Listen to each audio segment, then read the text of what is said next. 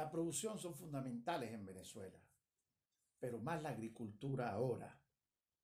La agricultura se dañó con la pandemia, con la falta de préstamos y además de eso, con todos los problemas de transporte y de gasolina en el interior del país.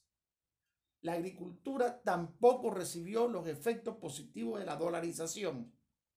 Luego, es necesario estimular la agricultura con préstamos para que las maquinarias, los equipos puedan renovarse, con vías de penetración.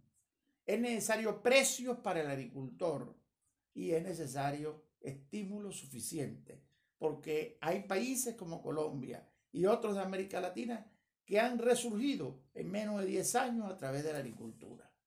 Vamos a impulsar la agricultura, que complementada con la producción nacional, creen el empleo que el venezolano añora salvar en medio de la pandemia.